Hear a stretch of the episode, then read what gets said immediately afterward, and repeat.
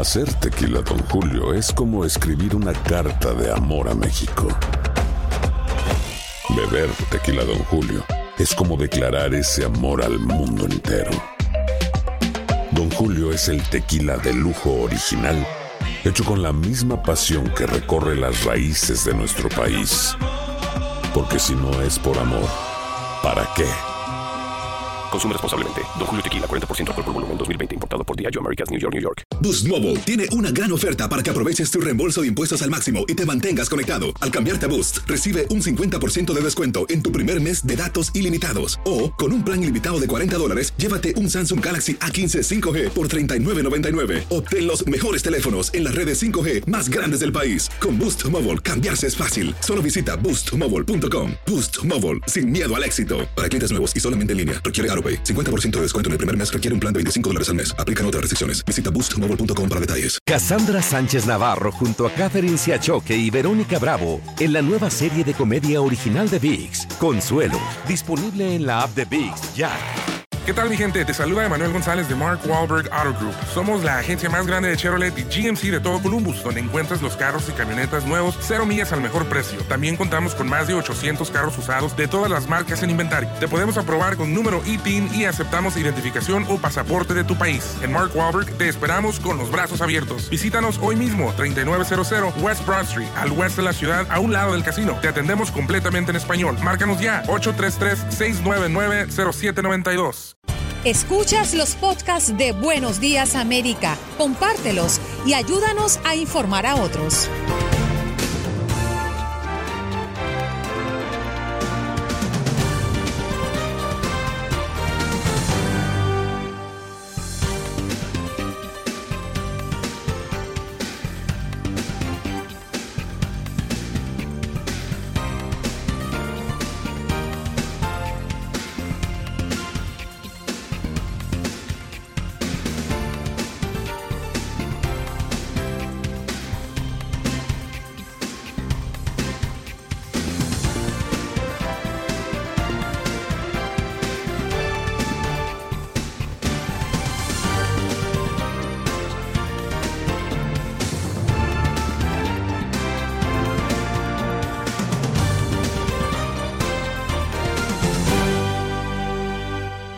Buenos Días América abordamos, tras el anuncio oficial del presidente Donald Trump de que dio positivo al COVID-19, al igual que la primera dama Melania, conversamos con Janet Rodríguez desde la Casa Blanca a propósito de esta información. Luego tuvimos la oportunidad de hablar con el doctor Alberto Domínguez Bali, quien nos explicaba las implicaciones de la salud del presidente a raíz del positivo al COVID-19. El profesor Eduardo Gamarra, politólogo y profesor de la Universidad de la FIU, nos explicaba la línea de sucesión en el caso de que el presidente no pueda cumplir con sus funciones. También conversamos con Jorge Cancino, editor principal de inmigración de Univisión, a propósito de que el próximo 7 de octubre comienza la lotería de visas. También sobre las redadas en la ciudad de Santuario y la nueva caravana que desde Honduras se está movilizando. Mario Amaya, productor y talento del programa Mi Raza Tu Liga de nuestra afiliada oficial en Los Ángeles,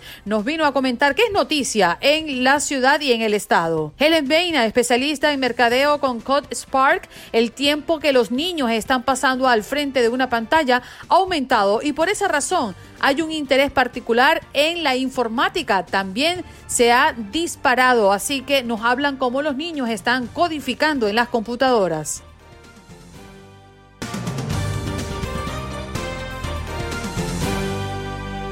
Bien, señoras y señores, hoy nuestro tema del día lo vamos a estar dedicando a lo que consideramos una importante noticia y determinante en esta recta final, primero por la salud del actual presidente y segundo, por cómo se van a estar dando estos últimos días previo a las elecciones del 3 de noviembre, las elecciones presidenciales en este país. En ese marco de idea y con que Trump anunció anoche a través de su cuenta en Twitter que dio positivo al COVID-19, al igual que su esposa Melania, y por consiguiente tendrá que suspender todas las actividades de campaña y muy probablemente no estará disponible para el segundo debate, ¿considera usted que está en peligro su reelección?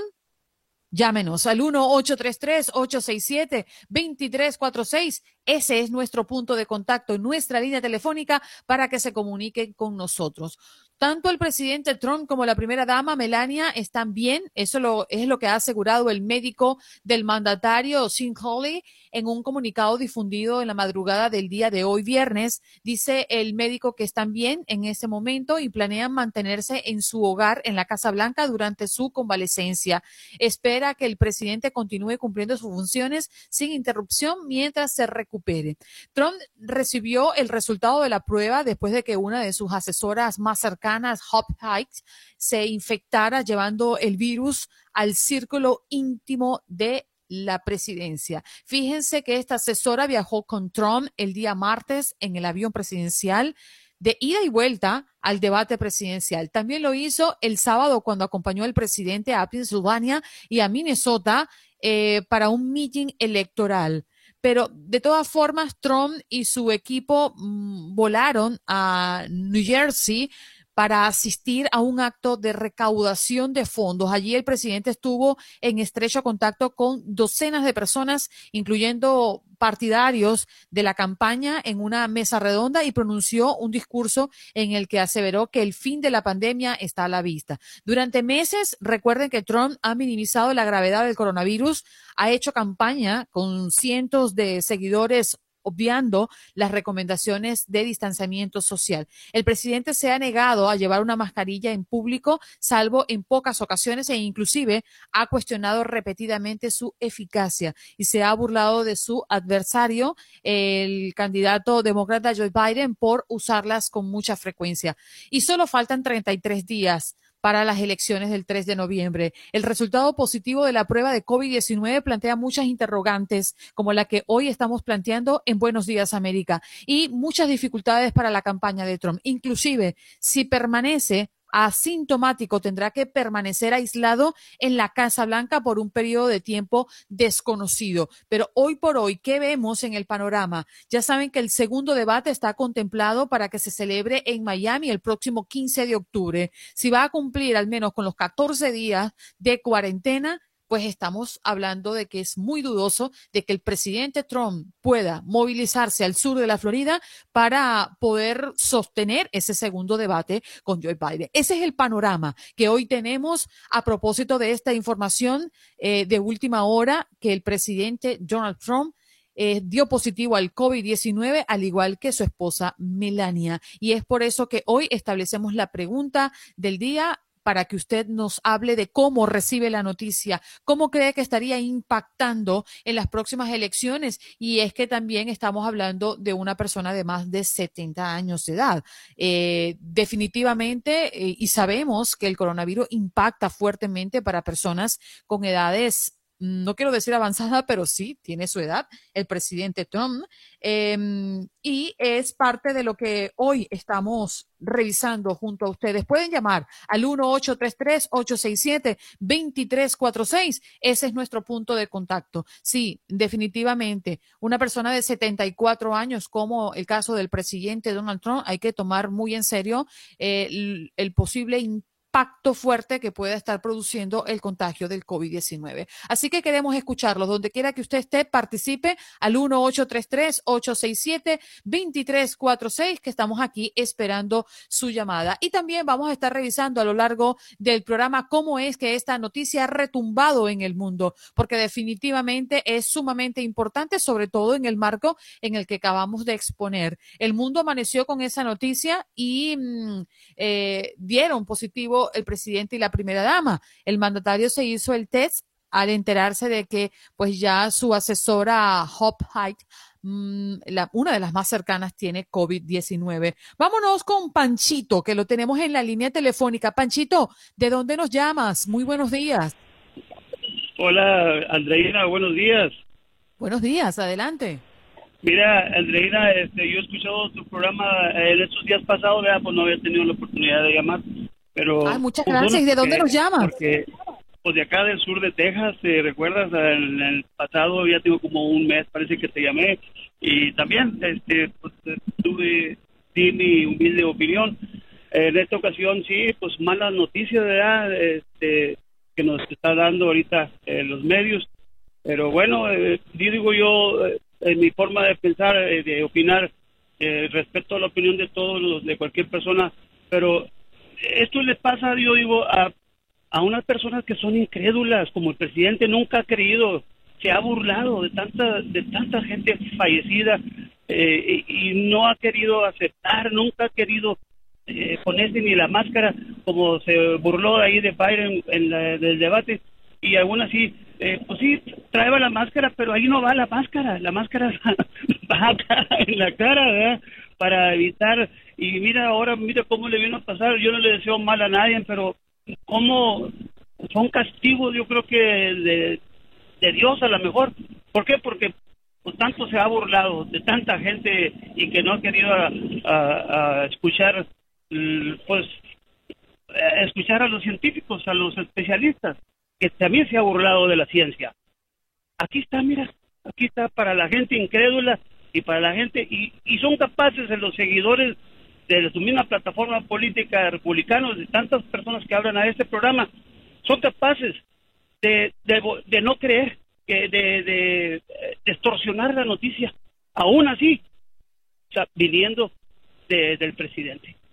Y al rato vamos a escuchar que son fake news, a ver, como todo el tiempo lo han, lo han hecho, pero bueno, ah, ahí lo dejamos solamente eh, y que se inyecte la medicina que él estaba ah, ah, este, promoviendo, ah, que decía que se inyectaran clorina y que se tomaran pastillas de estas y que ya había y que, que, que se iba a desaparecer.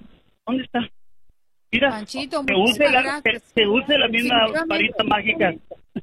Fake news no podrá Digo- ser porque fue esa noticia la dio en su cuenta en Twitter, entonces prácticamente. Exactamente, yo digo, pero lo, pero la van a, a voltear al revés. La van a Ah, voltear vamos a ver qué ocurre, ¿eh? seguidores. Vamos a ver qué ocurre. Sí, Gracias, gracias. Andreina, buen día. Gracias, Panchito, Bye, bye. que tengas un lindo día. Nos vamos con Jairo. Adelante, Jairo. Eh, eh, Andreina, buenos días. Buenos días. Andreina, Sí, adelante. aló, Andreina, Sí, te escucho. Adelante, Jairo. oh, bu- buenos días. Panchito, Dios te bendiga. Estoy 100% de acuerdo con lo que tú acabas de decir. Y eso le pasa al que le falta las reglas a papá Dios y sobre todo a la, a la, ¿cómo se llama? A la prescripción de los doctores. Si esto es una pandemia, el, el ¿cómo se llama? Este que, el, el, el director de, de medicina que Donald Trump despidió, Fauci. ¿cómo se llama él? Bueno, no lo he despedido. Fauci. Fauci, bueno, ese Fauci ha dicho la verdad, pero pero Donald Trump no le ha querido no le ha querido eh, hacer caso y ahí tienes la prueba. Eh, eso que le está pasando a Donald Trump fue por haber no hacerle caso. Eso de que de que eh, no no quiso no quiso reconocer que los boys esos son son cómo se llama eh, supremacistas blancos también le están pasando factura. Y espero que papá Dios en esto que él le está dando no le pase factura. Porque así como hubo gente como Hugo Chávez que, que no quiso hacer caso y papá Dios sí le, faltó- sí le pasó factura a, a Hugo Chávez espero que en esta ocasión por, por, la, por las elecciones presidenciales no le pase factura sino que se la pase a la hora de ver quién gana Bien, Jairo, Eh, tenemos que despedirte lamentablemente porque el tiempo se nos acortó. gracias, Muchas gracias. Un abrazo. Un abrazo. Feliz de tenerte. Vamos a hacer una pausa al regreso. Más de sus llamadas. Llamen al 1833-867-2346.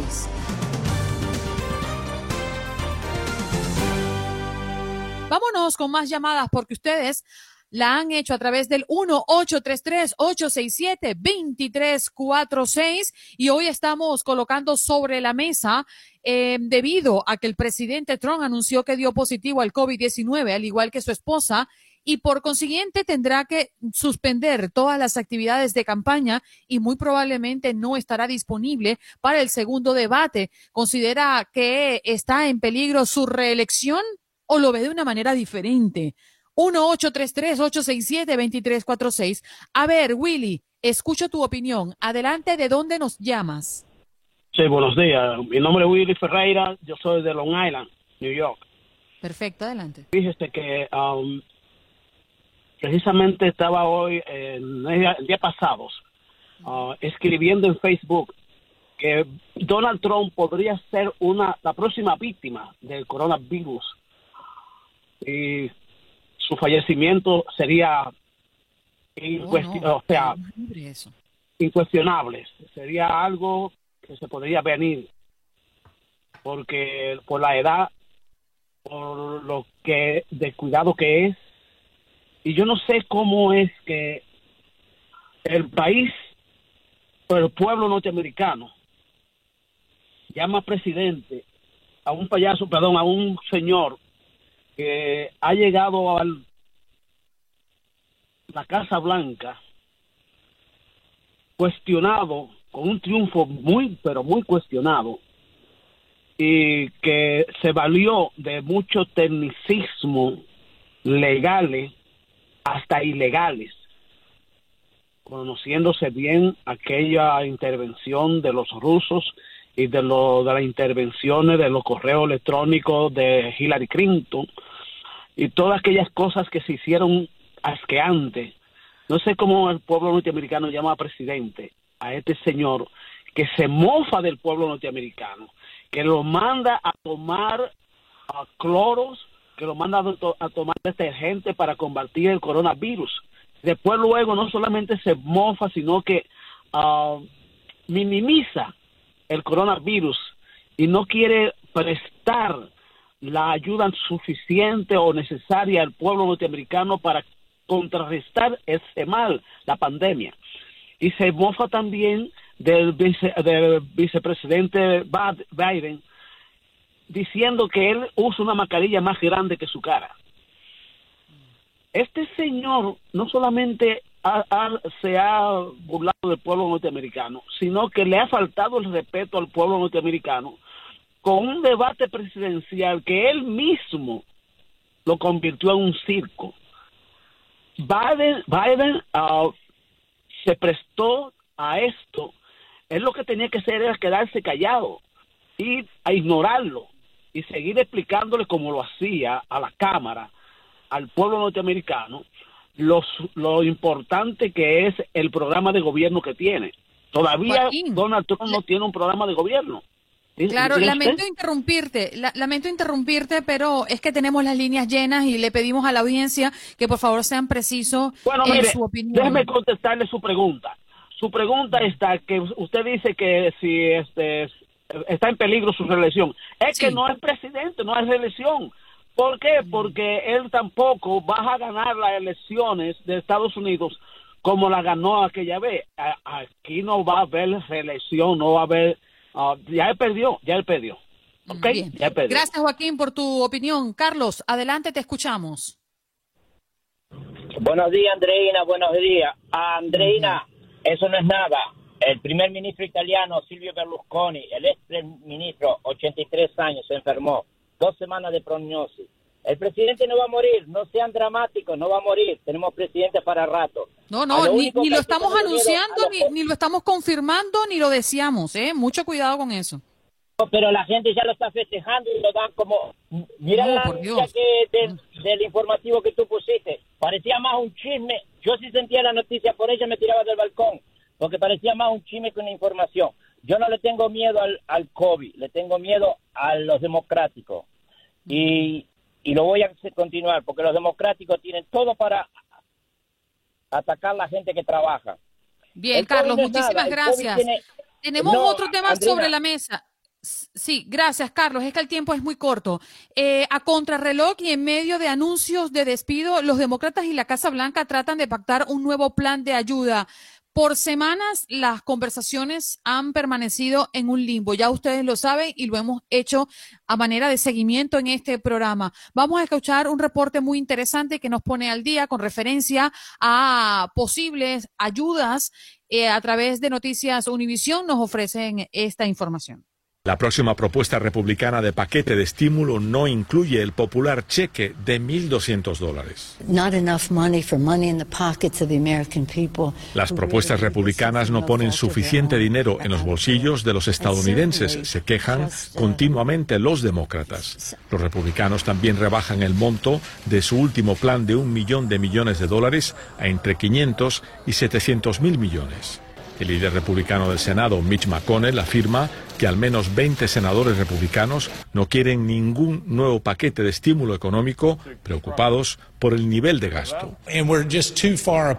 La Casa Blanca insiste desde hace semanas en que los planes de republicanos y demócratas simplemente están demasiado alejados entre sí.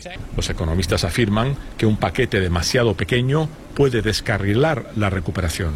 Arriesgarnos eh, una, una recesión más profunda de, de, lo que podría ser eh, por falta de, de acción agresiva ahora mismo. El paquete republicano incluiría 300 dólares extra por semana, además del seguro de desempleo, y fondos para las escuelas, equipo de protección contra el coronavirus y para el servicio postal. Nuestro país es más grande que nunca antes, afirmó hoy Trump. Insiste en que la nación se recupera pero los demócratas afirman que no entiende la gravedad de la situación para la clase media y los que menos tienen. Déjese de enviar mensajes por Twitter y comience a hablar con los líderes congresionales para encontrar una solución, le criticó hoy Biden. El líder demócrata del Senado incluso se ha burlado de Trump mostrando un manual básico de negociación hecho con dibujos. Los demócratas piden al menos cuatro veces más dinero. McConnell confirma que las negociaciones están estancadas y que podría no haber un acuerdo hasta después de las elecciones. Una noticia decepcionante para los millones de desempleados que necesitan esa ayuda. En Washington, Pablo Gato, Univisión. Bien, vamos a conocer qué opina nuestra audiencia a través del 1-833-867-2346. Marvin, te escuchamos. Adelante. Hola, Marvin. Mm. Marvin a la una. Marvin a las dos, Marvin a las tres. Jaime, buenos días, ¿cómo amaneces? Adelante, te escuchamos a ti, Jaime. Ay, Dios mío, buenos días, buenos días. Hello, hello, hello, mi Andreina Lantica. ¿Cómo hello, hello, mi querido amigo. Muy bien. ¿Y cómo están mis vaquitas? Pónmele a hablar un ratito allí. Vacas, les hablo. Ya ves, ah, ¿no escuchaste? Eh, son bien obedientes, ya las tienes bien. Ya no, no, sí, hay, hay miles, ¿no? Andreina, felicidades. Este, bueno, yo, yo, yo te quiero sacar un poquito de ahí del tema porque eso es lo que yo sé que ustedes es la noticia bomba, pero eso también mis pensamientos son muy sinceros. Yo jamás le deseo nada, nada. No va a pasar nada. Es lo que están haciendo ahorita mucho ruido, como dicen. Este es lo que necesitan ahorita, este, promoción y promoción y todo eso es news es este, la, noticia ahorita, ¿no? Pero Anderina, a mí me interesa una noticia que estaba un, cuando empezaste tu programa, que en Chicago me dejaste perturbado ahí, confundido, que ayudan para ayudar a, los paisanos inmigrantes. Por favor, si la puedes repetir, porque ah, yo soy uno de esos, no me gusta hablar mucho de esos, ayudar mucho a la gente necesitada, por ejemplo, como yo, que también lo necesito, pero lo poquitito que tengo lo comparto con la gente que, que de verdad lo necesite. Y cuando hablo de esto, hasta, se, me quiebra un poco la voz, mi Andrina. No, no sé, que tú eres un hombre de fe, un hombre que ayuda, un hombre que aporta, lo demuestras todos los días acá en Buenos Días América, pero la noticia a la que nos referíamos desde Chicago tiene que ver con ayuda económica para la comunidad inmigrante afectada por la pandemia y es un plan que existe. Eh, Maggie Lugo, eh, quien es la directora de la Casa de Michoacana, afirma que están disponibles 20 millones de dólares para ayudar a miembros de esta población y oh. asegura que el beneficio es de mil dólares por familia y es una lotería realmente en la que se podrá participar hasta el 15 de octubre. Si ustedes necesitan más información, yo se las voy a estar colgando en este momento en nuestra página de Facebook Buenos Días AM para que ustedes tengan a bien revisarla según su conveniencia, Jaime. Bueno, está bien, está bien que me lo aclaraste. No, yo no necesito esa ayuda. sino que yo ayudo y, y me dejaste ahí perturbadito un poco, pero No gracias por la información. Y mi Andreina, New York City le va a pegar una blanqueada a tu Miami. Ya yo, ya yo sé por dónde tú venías. Ya yo sé por No, dónde pero- tú venías.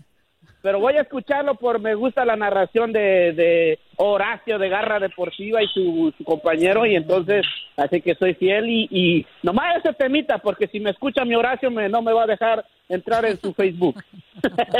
Seguro, muchas gracias, buen- Jaime. Gracias, gracias, gracias por ese deseo de bonito día. Eh, ya la publicación está puesta en Buenos Días AM. Esto es muy sencillo, ¿eh? Usted entra a Facebook, nos busca como Buenos Días AM y allí va a poder ver nuestra página. A propósito, eh, vamos a estar y como siempre todas las mañanas a partir de las 8 de la mañana, hora del este, hacemos un en vivo. Pero sería bien interesante si usted entra al Facebook, busca Buenos Días AM y le da me gusta y seguir la página. ¿Por qué? Porque cada vez que nosotros tengamos información o cada vez que nosotros eh, compartamos con ustedes un en vivo, usted será el primero en enterarse. Le va a llegar una notificación. Así que esa es la importancia mm, de tener, pues definitivamente, el seguimiento de una página como esta. Ramón, buenos días. ¿Cuál es tu opinión? Te escuchamos. Andreina, sí, buenos días para ti y todos los oyentes. Gracias. Sí, sí, Andreina, primeramente para decirte que dímele al señor que habló antes de Carlos que para llamar a la radio no se puede estar usando alucinógenos ni droga antes de llamar, que hay que llamar, hay que hablar tranquilo, tú sabes, y hablar la verdad, no la mentira. Eh, Andreina, fíjate, en cuanto al presidente, le deseo una pronta recuperación y olvídate que el presidente Trump un caballo, él sale de eso y se va, se va a recuperar y va a seguir su haciendo su magnífico trabajo como lo ha venido haciendo en estos últimos tres años y medio. Tú sabes, en la situación con el presidente Trump, eso es tu que sigue. Él le va a demostrar al mundo que este que el coronavirus es un chantaje lo que han hecho los demócratas con él. ¿Entiendes? Es un virus que existe como cualquier otro. Tú sabes, hay que protegerse, cuidarse, pero le han dado, lo han manejado de una manera para dañar el gobierno, ¿tú me entiendes? De la manera que lo han, que lo han hecho. Y tú verás que va a salir bien. Yo le deseo todo lo mejor a él para que siga haciendo su trabajo y para que sea reelecto y le meta mano a tu presidente Maduro y lo saquemos de ahí Maduro por los condillos. Que tenga buen día, Andreina. Buen día para ti, mi querido Ramón. Nos vamos a hacer una pausa y regresamos en tan solo minutos. Tenemos que ir a- con Max Pérez Jiménez, que está en Nueva York. Muy buenos días, compañero. Feliz viernes para ti, Max. Hola Andreina, ¿qué tal? Feliz viernes para ti también. Un abrazo cordialísimo desde Nueva York. Como decía mi abuelo, mire que uno tiene que escuchar cosas en esta vida. Bueno, Andreina, eh, 20 vecindarios de Nueva York, venga aumento positivo eh, de coronavirus, el 6,5%, aunque la tasa de infección general eh, del Estado aún se ha mantenido en un 1%, según ha informado el gobernador. Un promedio de siete días eh, en las hospital en un promedio de siete días, debo decir, las hospitalizaciones, eh, hospitalizaciones han estado aumentando en todo el estado y esto pues crea una preocupación no solamente a nivel de autoridades, Andreina, sino a todos niveles es que eh, realmente eh, no estamos prestando el cuidado del lugar, es que no estamos siguiendo las indicaciones del lugar. Eh, de todas maneras, el gobernador Andrew Cuomo informó ayer que el promedio de positividad de coronavirus en 20 vecindarios de Nueva York sigue aumentando y no se ve eh, como eh, la parte positiva de lo que tenía de- del 1% que venía arrastrando la, eh, la ciudad de Nueva York. Y tú, tú sabes que me, que me comienza a preocupar, Andreina, que comienzan a llenarse los hospitales paulatinamente y esto como que se ve eh, un poquito fuera de control. Ojalá, ojalá que eh, sigamos lle- llega- llevando la- las indicaciones de las autoridades para eh, seguir eh, combatiendo este mal. Oye, Andreina, una escuela eh, primaria en Nueva York cerrará durante dos semanas después que dos miembros del personal dieron positivo en el test de coronavirus. Se trata de la primera escuela de la ciudad de Nueva York en cerrar debido a un posible brote de COVID-19. La escuela es la John F. Kennedy Jr. en Amherst, Nueva York. Esta permanecerá cerrada hasta el 13 de octubre, según dijeron las autoridades. ¿Tú me escuchas, Andreina? Perfectamente, Max. Ok, ok, perfecto, porque estaba no estaba recibiendo el feedback. Bueno, crean una aplicación, atención, esto suena interesante, una aplicación que alertará a los neoyorquinos si han estado cerca de una persona con COVID-19. ¿Y cómo lo estarían alertando, Max? Sí, yo, yo, yo anoche por curiosidad, cuando vi la información, di eh, por buscarla, pero todavía no, la han activado, eh, porque me, me suena curioso. Y yo creo que esto no hay que estárselo diciendo a nadie, mira, yo tengo la aplicación y ni mucho menos, sino simplemente para tu, tu eh, safe, como dicen, para tu safety, para tu seguridad. La alerta se llamará COVID Alert NY. NY es una aplicación voluntaria anónima que notificará a los usuarios si han estado expuestos a una persona contagiada. Suena interesante, ¿verdad? Interesantísimo, Max. Bueno, pues vamos a ver eh, qué pasa. Oye, más de la tres cuarta parte de todas las estaciones de tren de la ciudad de Nueva York han sido equipadas con el nuevo sistema de pago de tarifas sin contacto de la NTA conocido como Omni. Está previsto oh, ¿Y cómo funciona? Bueno, es una aplicación que tú la pones, no aplicación, sino un chip que tú la pones. Es como una tarjeta eh, pagada, pero eh, puesta en tu teléfono.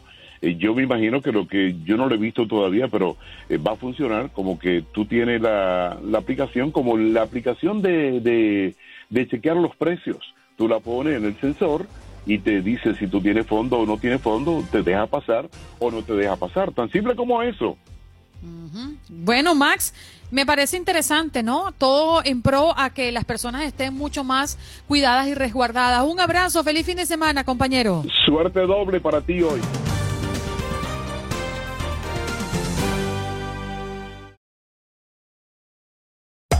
Hacer tequila, don Julio, es como escribir una carta de amor a México. Beber tequila, don Julio, es como declarar ese amor al mundo entero. Don Julio es el tequila de lujo original, hecho con la misma pasión que recorre las raíces de nuestro país.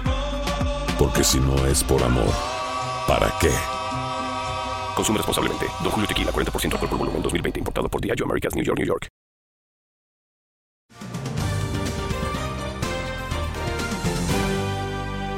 Ya tenemos con nosotros eh, a Jorge Cancino, quien forma parte del gran equipo de Noticias Univisión, edición digital Inmigración, eh, jefe de hecho Inmigración Digital de Univisión. Gracias Jorge por estar con nosotros. Muy buenos días.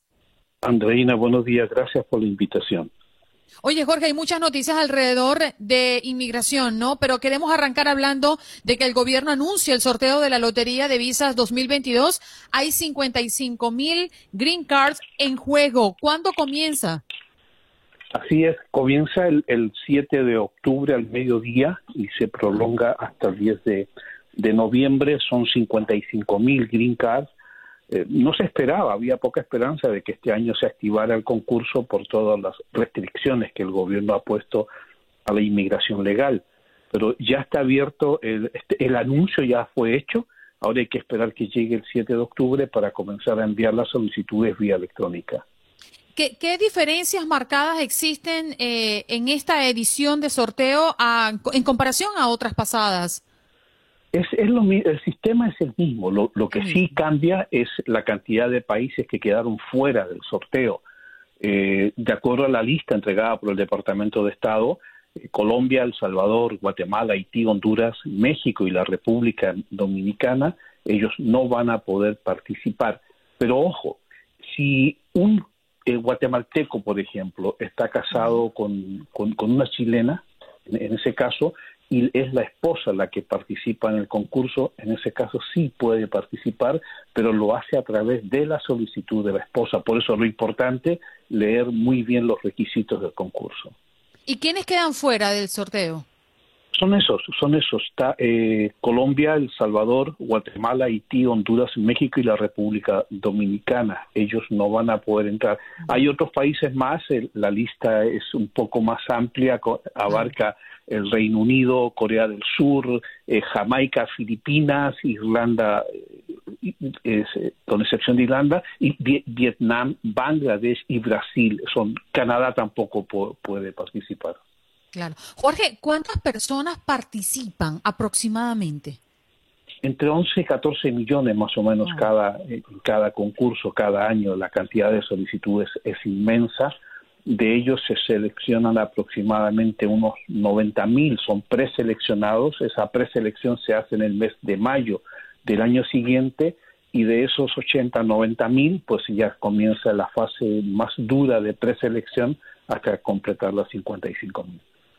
Bueno, eh, la verdad es que al, al, término del año pasado y al inicio de este hablábamos de muchas caravanas que se estaban movilizando rumbo a Estados Unidos. Obviamente la pandemia ha obligado a muchos a, disolverse, a detenerlos en los países donde se encontraban, pero hay una nueva caravana de inmigrantes que sale de Honduras y eh, quieren detenerla. Un poco cuál es la situación y cuántas personas aproximadamente están conformando esta caravana. Jorge, si lo tienes claro. A ver, el, miércoles se hablaba de alrededor de 1.200 personas. Eh, luego, eh, corresponsales de la agencia AFP, la agencia francesa de noticias, hablaron de dos grupos en total de cerca de unas 2.500 personas. Ayer conversamos por la tarde con la vicecanciller de Honduras, Nelly Jerez. Ella confirmó de que eran alrededor de 1.200 en dos grupos pero ya por la tarde, ayer, el gobierno de Guatemala anuncia que en su frontera con Honduras habían cerca de 3.000 personas. Eh, ellos rompieron un cerco, eh, un cerco militar que había y a raíz de esta situación el presidente de Guatemala ordenó que fueran arrestados.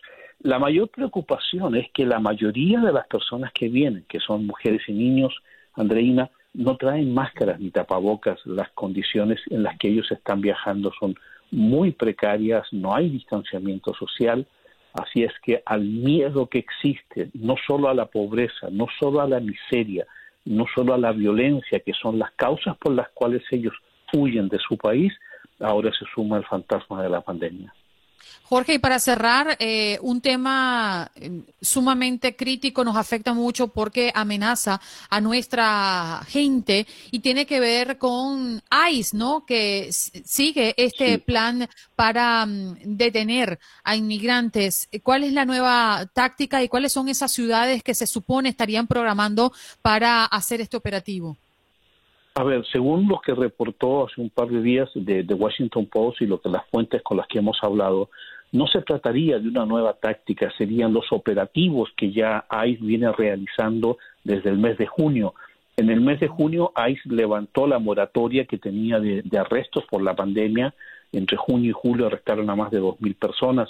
Lo que están diciendo ahora fuentes es que el gobierno, cada detención que haga en lugares o jurisdicciones santuario, lo van a promocionar o lo van a publicitar eh, de una manera mayor que antes para entonces poner sobre la mesa en estas cuatro semanas de, campaña que quedan el tema migratorio del presidente.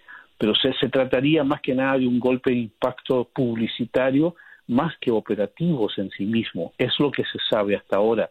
Pero lo cierto es que este fin de semana, hoy viernes, eh, de acuerdo a la información del periódico, iniciarían estos operativos en California. Wow, eh, pobre de nuestra gente, eh, Jorge. Eh, no, no pasa una cosa para que venga otra, sí, señor. cuidarse, mucho, Andreina, y las personas que se informen, porque tienen derechos, las personas conozcan sus derechos, vayan a nuestra página de Univisión, donde ahí pueden enterarse cuáles son los derechos que tienen las personas indocumentadas importantísimo. Ese último comentario para cerrar nuestra conversación, de hecho lo sostuvimos en una conversación con un eh, abogado experto en inmigración que estuvo con nosotros en nuestros miércoles de inmigración, Jorge, y le preguntábamos eh, cuáles son los derechos que tienen, cómo actuar si algo de manera inesperada así les ocurriera, ¿no? En momentos de una de un operativo de este estilo. Gracias por estar con nosotros, Jorge. Un abrazo y que tengas un lindo fin de semana, ¿eh? Igual, gracias por la invitación. Bien, Jorge Cancino con nosotros, periodista de Univisión Digital y además encargado jefe de inmigración. Vámonos eh, rápidamente a, mm, ya tenemos a Jorge Hernández, sí señora, en el sur de la Florida, mi compañero y amigo, periodista de Univisión 23 Miami. Jorge, ¿cómo estás? Buenos días para ti. Andreina, muy buenos días. Mira qué pasa de un Jorge a otro. ¿Cómo amaneces el día de hoy? Estoy llena de Jorge y aquí a mi lado tengo dos Jorges más, mi esposo y mi hijo. Imagínate. A ver, Jorge, eh, oye, hay tantas noticias alrededor, esto está convulsionado totalmente, pero en el sur de la Florida, más allá de hablar de que el presidente Trump y la primera dama dan positivo, eh, ¿qué es lo más importante para ti en materia de noticias?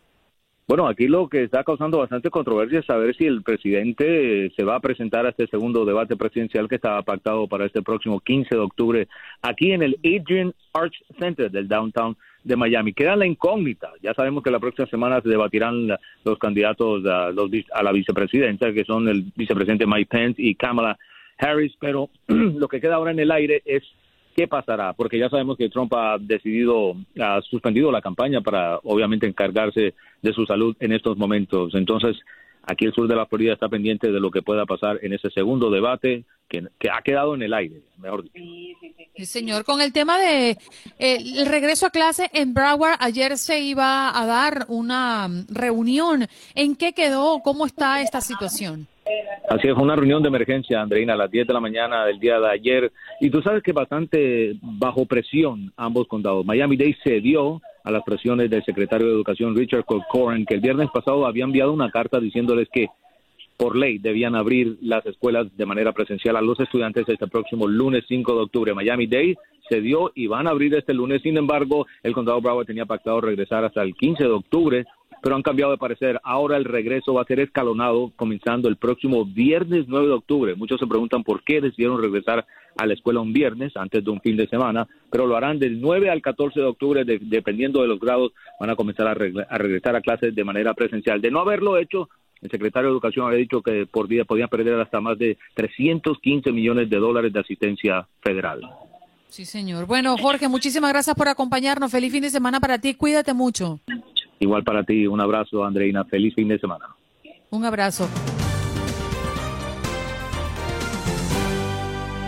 Bueno, por lo pronto nos vamos con Janet Rodríguez, como ya es costumbre. Janet, gracias, a pesar de que seguramente te acostaste muy tarde anoche por esta última información. Hoy estás al pie del cañón con nosotros en Buenos Días América. Lo valoramos mucho. Muy buenos días. Buenos días. No me acosté tarde, pero me levantaron muy temprano a las 2 de la mañana. oh, imagínate tú. es que te vi con un reporte bien tempranito hoy en la mañana a través de nuestra página web de univision.com. Eh, correcto, correcto. Con, una noticia, vamos, eh, insólita, pero no necesariamente inesperada por eh, y preocupante, por supuesto, sigue siendo el presidente de los Estados Unidos, una persona con COVID, una persona mayor, pero no nos sorprende por el hecho de lo que hemos visto en las últimas, eh, desde que volvió a arrancar su campaña, una participación en mitines sin, sin mascarillas, eh, sabemos que dentro de la Casa Blanca no se usa y era, estábamos esperando el momento y el momento llegó. Eh, Janet, sorry, adelante, adelante, Andreina, por favor. Tú, tienes de primera mano eh, cualquier informe creado por la Casa Blanca o emitido tras una eh, noticia tan impactante como esta. Ustedes, los periodistas, ¿qué es lo primero que han recibido? Si es que han recibido hasta este momento, pocas horas después de conocerse el positivo del presidente Trump y de la primera dama, eh, ¿hay algo en especial que puedas mencionarnos? Sí, sí, cómo no. Mira, después de que el presidente hace pública la noticia en Twitter, el médico personal del mandatario mandó una nota de prensa donde detalla que sí, que efectivamente él puede corroborar que el presidente y la primera dama dieron positivo, que estarán en cuarentena dentro de la residencia presidencial en la Casa Blanca, que se encuentran bien de salud en este momento y que por supuesto eh, se estará monitoreando muy cautelosamente y que allí estarán y que nada, que espera que se recupere, pero que estarán en estos, eh, hasta que vienen de negativo, me imagino, eh, en la Casa Blanca. Eso fue todo, una, una nota muy escueta diciendo nada más lo necesario y por supuesto ya ha empezado a salir un poco más de información. También sabemos que el punto de contagio podría haber sido Hope Hicks, que es una asesora muy, muy, muy allegada del presidente, una muchacha muy joven, de estas que es la que, o sea, el perfil del que se está contagiando en este momento, gente joven, sin síntomas y demás, que ella sí empezó a sentir síntomas el miércoles en un mitin que tuvo el presidente en Minnesota y de ahí, bueno, todo el, se, se, pusieron a correr en la Casa Blanca, a hacerle pruebas a todo el que estuvo en contacto con ella. Sabemos que el jefe de gabinete del presidente eh, dio negativo, el vicepresidente también ya sabemos esta mañana, esta mañana dio negativo, así que ahora empieza ese rastreo de, con, de quién estuvo con quién para tratar de determinar eh, quién más podría estar infectado. Janet, eh, ¿Se sabe si ya el presidente o la primera dama o la Casa Blanca han recibido llamadas de homólogos de diversas partes del mundo para darle su saludo y solidarizarse y acompañarlo en este momento eh, difícil, que aunque no tenemos claro si podría o no estar enfrentando un, un estado delicado el mandatario, pues es una persona bastante vulnerable por su edad. Correctamente. Eh, bueno, todo sucedió en las horas de la madrugada. Estos buenos deseos de, líderes y mandatarios eh, extranjeros sí han llegado a través de redes sociales, de comunicaciones directas a la Casa Blanca. al momento no se nos ha informado de que ha habido llamadas y de que el presidente haya recibido llamadas. Quizás sí lo hayan llamado y se hayan comunicado con asesores de la Casa Blanca, pero no tenemos eh, indicación de que él haya recibido llamadas directas de los mandatarios, pero sí, como puedes ver hoy en redes sociales, hay un deseo eh, unánime de que el presidente se recupere, se recupere pronto, sigue siendo una persona mayor, vulnerable, y, los buenos deseos están llegando de todas partes del mundo. Oye, Janet, eh, creo que la mayoría de nosotros en lo que pensamos inmediatamente de conocer eh, el positivo del presidente, uno, por supuesto, su edad, lo que acaba de mencionar Juan Carlos, y cómo podría estar impactando eh, su salud y la salud de su esposa. Pero inmediatamente nos vamos a la campaña, ¿no? Queda muy pocos días para que se dé ese 3 de noviembre, el día en que se elige a un nuevo presidente o se reelige eh, a Trump como presidente para un nuevo periodo. Y la campaña está pues diseñada también en el marco de esos debates. El 15 de octubre se tenía planificado el segundo debate acá en Miami. Eso no está descartado todavía y qué es lo que realmente debe cumplir por obligación el presidente en el marco de su cuarentena. Mira, si seguimos la cuarentena, la guía que nos da los Centros para el Control de Enfermedades, el presidente no debería ir el día 15 al debate porque no se habrían cumplido los 15 días de cuarentena que indica el gobierno federal. Eso te lo digo por una parte. Ahora la comisión de debate tendrá que ponerse de acuerdo con la campaña, tendrán que decidir qué van a hacer, pero sí, el presidente puede decir, mira, por condiciones eh, que están fuera de mi poder, mi salud, lo que sea, no voy al debate. Eh, yo personalmente apostaría que no va a haber debate el día 15 de octubre. Esto es un duro golpe no solo para el presidente, pero para su campaña. Él tenía una larga lista de mitines eh, agendados durante todos estos días. Estaba viajando casi todos los días de aquí al, a, finales de, octubre, principios de noviembre. Quedan, quedan que un mes para las elecciones y el presidente no tenía eh, ganas ni, ni tenía planeado eh, dejar de viajar. Así que, que vamos a ver cómo, cómo eh, confronta no solo la enfermedad, sino también afronta el tema político, cómo hace campaña a través de Twitter, que bueno, sabemos que es, un, eh, es una persona que lo usa constantemente, así que en redes sociales, de manera virtual, se tendrán que reinventar si es que su salud lo permite, por supuesto, porque vamos a tener que ver cómo progresa la enfermedad eh, en estos días para el presidente también. Óigame, Janet, rápidamente antes de que se nos acabe el tiempo, la Casa Blanca anunció que a partir de ese momento el vicepresidente Mike Pence se convierte en un trabajador esencial. Básicamente, ¿qué significa esto? El vicepresidente va a reemplazar formalmente al jefe de Estado, al señor Donald Trump, o queda en stand-by y sigue en ejercicio de su cargo el presidente Donald Trump. ¿Qué, se, qué, ha trascendido? Claro, claro. Por ahora el presidente sigue siendo presidente hasta que su salud se lo permita. Si llegara un momento donde el presidente está eh, y eh, no puede ejercer su, su mandato porque su salud no se lo permite, porque no esté consciente, eh, vamos, eh, en, el peor de los casos, como hemos visto con muchos, eh, con, muchas víctimas del coronavirus, que lo intuben, sabe Dios, ojalá que no, que, así no sea, que lo pase sin, sin, sin, síntomas y que, y que no llegue a mayores. Pero bueno, si llegara a suceder cualquiera de estas cosas que hemos visto con personas que se contagian de COVID, pues el vicepresidente tiene que asumir el poder y se convertiría en el presidente de turno en ese momento. Así que ya sabemos que Mike Pence ha dado negativo. Me imagino que lo cuidarán muy, muy, muy bien durante todos estos días. No hará campaña tampoco y tendrá que permanecer en la Casa Blanca por cualquier eventualidad. Janet, ¿se tiene programado algún anuncio oficial en las próximas horas que ya conozcas?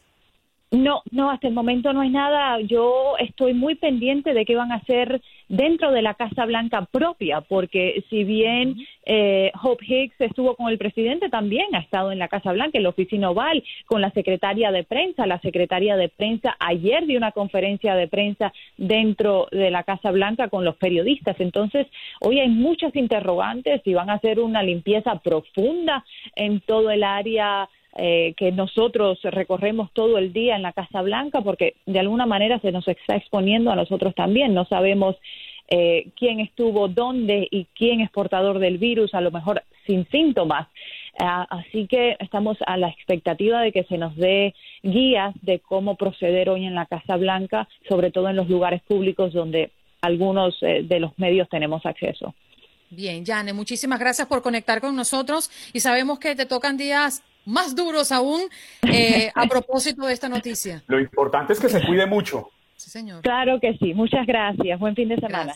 Feliz fin de semana. Janet Rodríguez, nuestra corresponsal en la Casa Blanca, hablándonos del impacto que ha tenido esta mm, noticia que se dio prácticamente amaneciendo hoy, viernes 2 de octubre. A nosotros nos corresponde hacer una pausa. La pregunta a nuestra audiencia definitivamente tiene que ver con esta noticia. ¿Considera usted que está en peligro su reelección y el impacto que pueda tener sobre este país el positivo del presidente Donald Trump al COVID-19 en conjunto con su esposa Melania? Pausa y regresamos ya.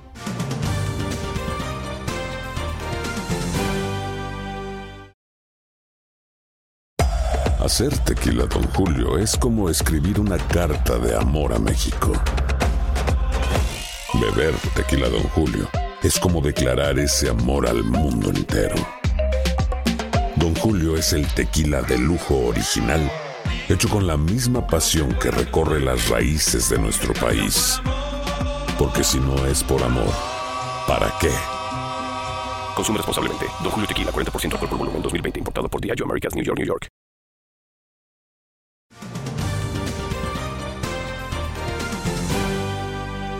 Inmediato a Los Ángeles porque allí está nuestro compañero y siempre amigo Mario Amaya. ¿Cómo estás, mi querido Mario? Mírenle, mírenle esa gorra. Eso, qué Oiga, pero, pero además él dijo, miren, yo cansado de ver las cachuchas que usan Andreina y Juan Carlos, pues me voy a poner una gorra elegante, como todo un gentleman que es don Mario. Sí, claro que sí, muchachos, ¿cómo están? Muy buenos días. Y bueno, yo sé que la noticia del día es eh, sobre el caso positivo del presidente Donald Trump. Aquí en la ciudad de Los Ángeles, pues eh, se han reportado ya hasta el momento confirmados 271.371 casos confirmados y han fallecido 6.610 personas en lo que va de esta pandemia del coronavirus. Pero bueno, ya es eh, lo que está pasando con el coronavirus y bueno, hay que seguir de cerca la noticia del presidente. Pero también este, el día de ayer, este Andreina estaba mencionando ¿no? el arresto del sujeto de este que hirió a los dos oficiales del departamento del sheriff, que sí efectivamente ya fue arrestado, pero fue arrestado desde el pasado 15 de septiembre. Las autoridades tenían ya a este sujeto, lo único que pues estaban queriendo confirmar si en realidad era la persona que había atacado a los oficiales. Ya confirmado, se le pusieron ya eh, una fianza de más de dos millones de dólares y bueno, los hechos pasaron de la siguiente manera. Este sujeto ya tiene un, uh, un, pues, un historial delictivo bastante amplio Y antes del ataque, que fue el 12 de septiembre, se había robado precisamente un auto Mercedes-Benz de color negro que ya había sido reportado. Las autoridades empezaron, desde luego, en la búsqueda de este auto, porque era la pieza clave para poder dar con este sujeto. El día, el día 12, él hiere a los policías y el día 15 fue, precisamente fue arrestado. Se hace una, pequeña persecución y al final de cuentas tuvo que intervenir el SWAT porque se atrincheró en su casa, se encontraron armas, se encontraron drogas, se encontró el vehículo que había sido robado, se encontró la arma precisamente que se había, se había utilizado en contra de los ah, agentes del alguacil y pues al final de cuentas ya fue presentado a las autoridades y pues ya hay suficientes pruebas para enjuiciar a este sujeto y pues se cree de que la pena que le van a dar o lo que están pidiendo los fiscales de la ciudad de Los Ángeles, del condado de Los Ángeles, es precisamente de cadena perpetua para este sujeto que pues lo están acusando de intento de asesinato de dos agentes del departamento de El Alguacil. Claro, definitivamente. Pero hay un par de temas que están rondando también las noticias en Los Ángeles, Mario, y tiene que ver con las escuelas primarias que podrán abrir de modo limitado. Y hablando de aperturas, también dan a conocer las fechas para la reapertura de salones de uñas y otros centros, eh, eh, centros comerciales y centros de negocios, ¿no? Sí, bueno, para el, eh, para el, mes de octubre ya había anunciado no lo que es el gobernador Gavin Newsom y también este el alcalde de la ciudad del condado de Los Ángeles, Eric Garcetti, de que ya se estaban pensando en reabrir estos centros porque ya hace falta, mira, Andreina, hay que irnos a hacer las uñas. Aprenda a hacérsela usted. Yo tengo unos tutoriales bien buenos en YouTube que se los puedo dar. Oye, esa, esa, esa, esa es una de las grandes preocupaciones de nuestra Andreina Gandica, mi querido Hay que, hay que, pintarse el cabello, hacerse los rayitos, ir pero, al manicure. Pero, no, es no, no, es solamente, no es solamente una preocupación de ella, es de todas nuestras chicas hermosas que quieren estar bellísimas para nosotros. Más de lo que ya son, ¿verdad? Por supuesto. y bueno, no, Mario ya para el mes, para, para, el próximo mes ya se estará abriendo, como tú dices, limitado, ya este, van a poder recibir a los clientes adentro de sus establecimientos, las peluquerías, los restaurantes también van a tener cupo limitado y eso es lo que se está hablando aquí en el estado de California. Y para pues despedirme muchachos, también en la ciudad de Linwood, también ya se reabrió un programa de asistencia para los, aquellos inquilinos que están teniendo problemas para pagar su renta y esto es en la ciudad de Linwood, así que empezó el día 28 de septiembre y va a terminar hasta el día 9 de octubre, así que tienen cuántos días, tienen exactamente siete días para poder eh, inscribirse o para poder solicitarlo, se estarán dando, otorgando 1.500 dólares. Y bueno, el número de teléfono es el área 323 681-3511 para los residentes de la ciudad de Linwood, 323-681-3511. Si conoce a alguien que vive en esa ciudad de Linwood, si usted vive en esa ciudad de Linwood, puede solicitar este, esta ayuda por parte de la ciudad de 1.500 dólares si es que no ha podido pagar la renta a consecuencia del coronavirus. Muchas gracias, Mario, por pasar por acá y ponernos al día de lo que ocurre en Los Ángeles y sus alrededores. Mira, quédate con ella, ¿eh? Para tu show en Los Ángeles. Claro que sí, todo el día.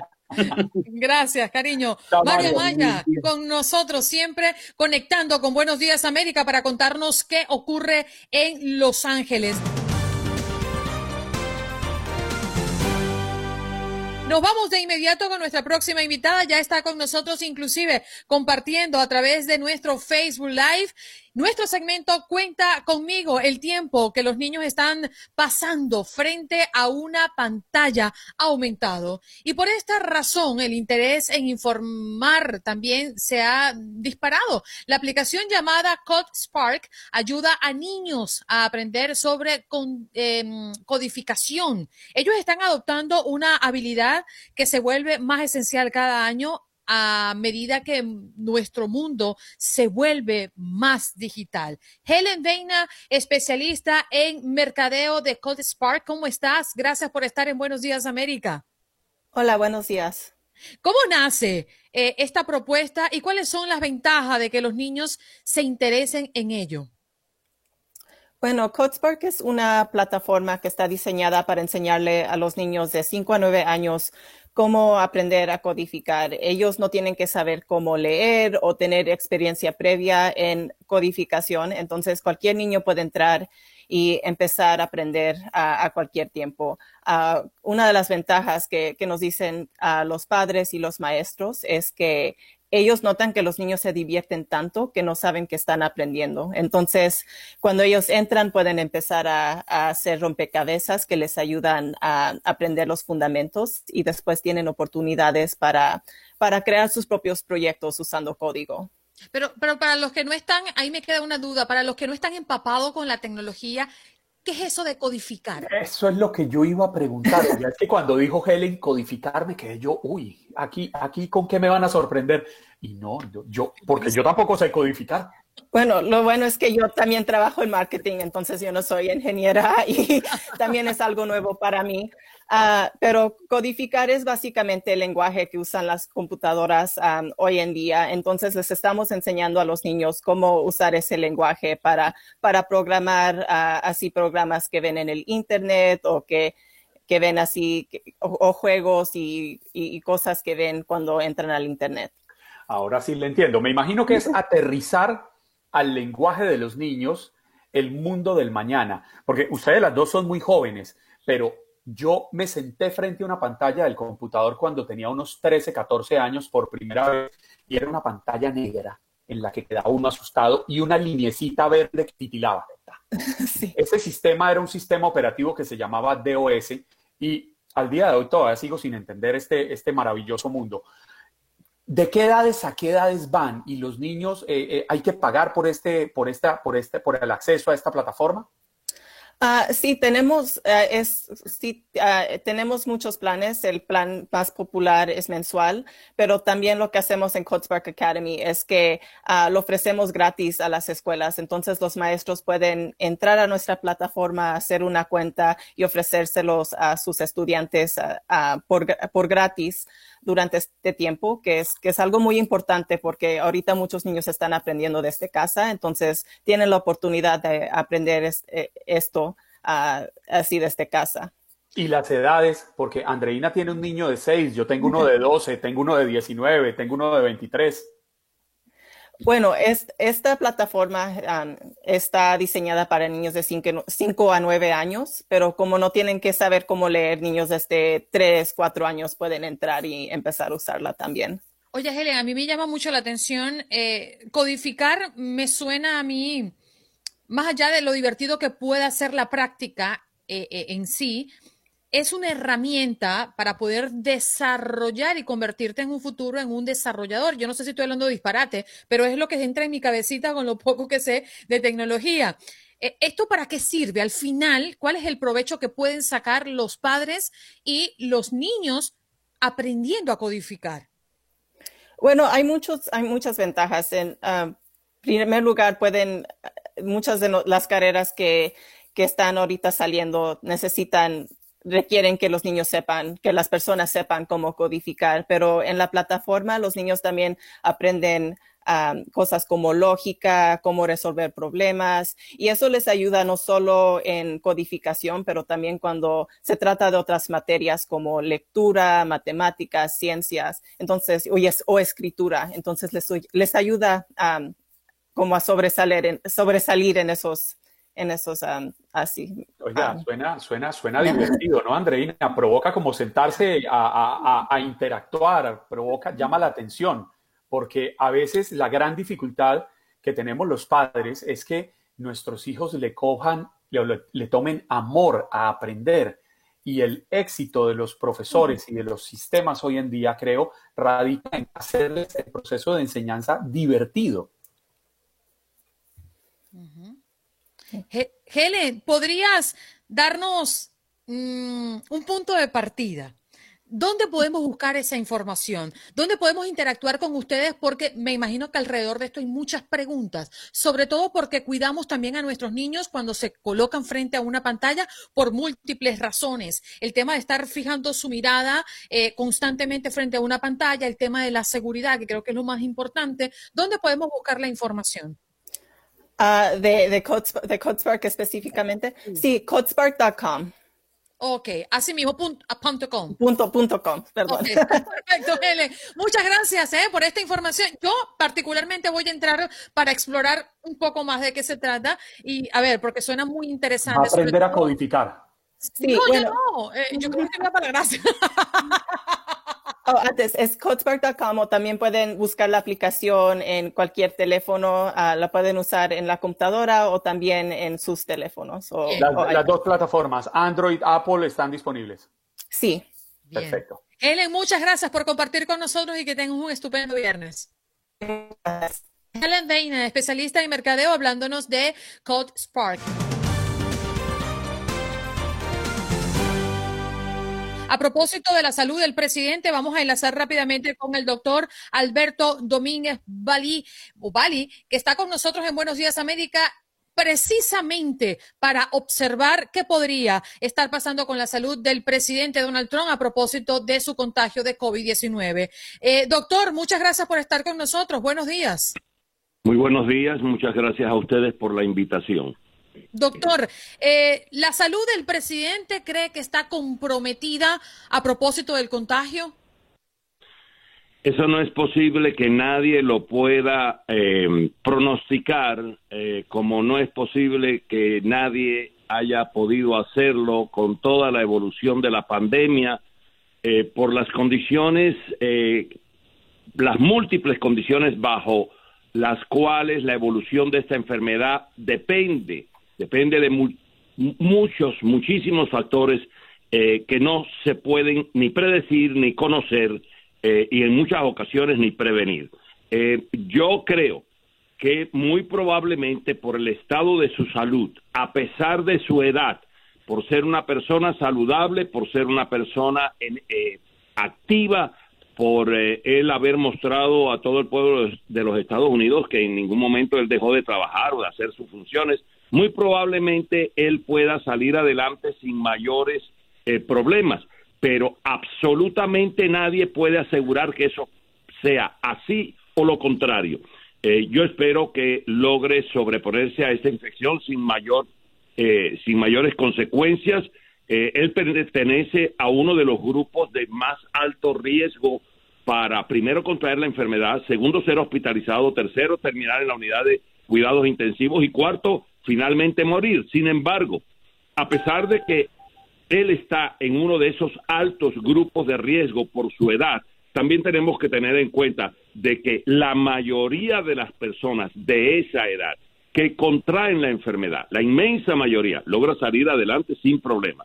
El mayor porcentaje está ahí, en esas, en esas edades. Pero, por ejemplo, él no tiene un factor que es extremadamente importante y que hoy conocemos en los últimos estudios que se han venido publicando, especialmente en el último mes, él no tiene eh, el problema de la obesidad, que es una de las situaciones que más afecta a las personas y más hace que terminen con un pronóstico malo.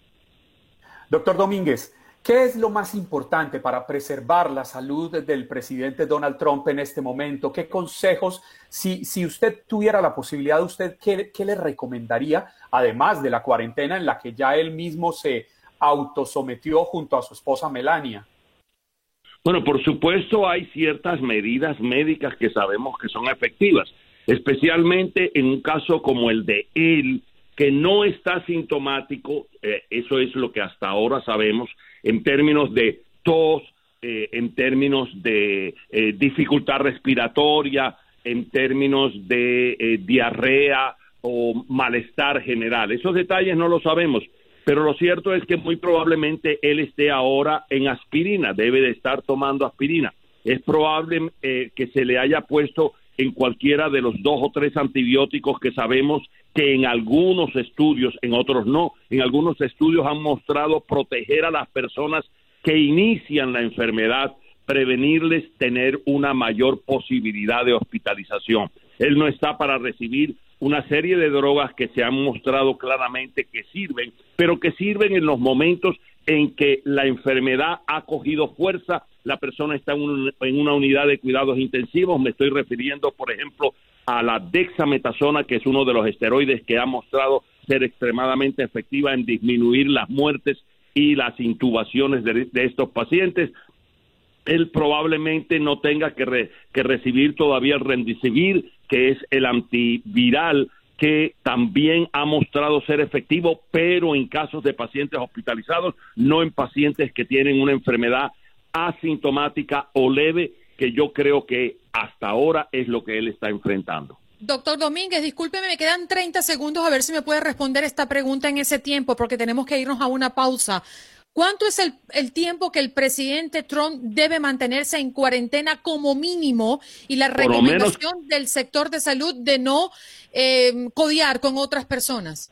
Mínimo dos semanas, pero hay casos, eh, se han descrito ya, de que por encima de dos semanas siguen positivos, él podrá salir a la luz pública una vez que tenga dos exámenes negativos con una diferencia de unos tres o cuatro días eh, por encima de los 14 días.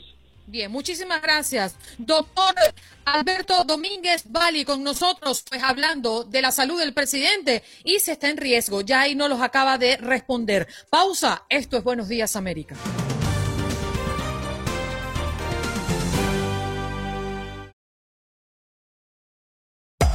Hacer tequila, don Julio, es como escribir una carta de amor a México. Beber tequila, don Julio, es como declarar ese amor al mundo entero. Don Julio es el tequila de lujo original, hecho con la misma pasión que recorre las raíces de nuestro país. Porque si no es por amor, ¿para qué?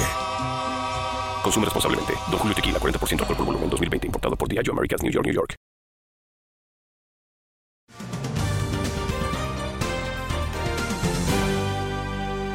Bien, vámonos de inmediato a revisar otros aspectos a propósito de lo que está ocurriendo con el presidente Donald Trump, que da positivo a COVID-19, al igual que la primera dama Melania. Vamos de inmediato a conectar con el profesor Eduardo Gamarra, politólogo y profesor de la Universidad FIU, acá en el sur de la Florida. ¿Cómo está, profesor Gamarra? Gracias por estar con nosotros. No, un placer estar con ustedes. La pregunta eh, en, materia política, ¿qué ocurre en la Casa Blanca si el presidente no puede cumplir sus funciones gracias a su contagio o a su situación de salud de COVID-19 dando positivo? Bueno, en términos de sucesión constitucional, el vicepresidente asume las funciones del presidente. Eso es básicamente lo que, lo que sucede. Eh, acabamos de tener la noticia que el vicepresidente ha testeado negativo, de manera que no debemos preocuparnos de que ese, ese proceso de sucesión constitucional eh, se dé. Eh, pero en caso de que el vicepresidente se vea comprometido, pues entonces pasa a la, a la, a la presidenta de la Cámara de Representantes, la señora Nancy Pelosi. Ese es básicamente cómo funciona.